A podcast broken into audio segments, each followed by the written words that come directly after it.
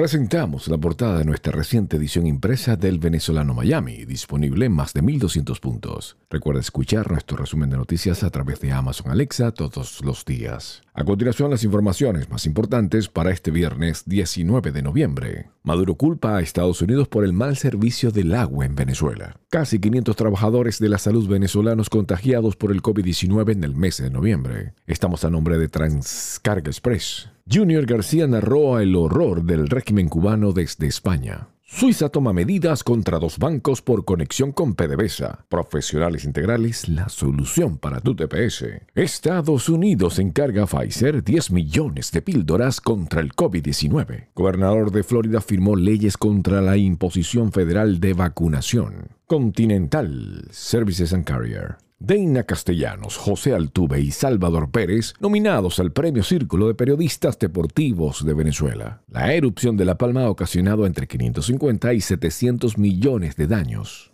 Lleva tu negocio al ámbito online con e-commerce en JLB Enterprises te ayudamos. Los Latin Grammy premiaron a Patria y Vida, el himno de las protestas disidentes en Cuba. Los cruceros de Disney exigirán que los niños mayores de 5 años estén vacunados. Tialca Miami envíos a Venezuela desde todos los Estados Unidos. Les narró Steve Caranda.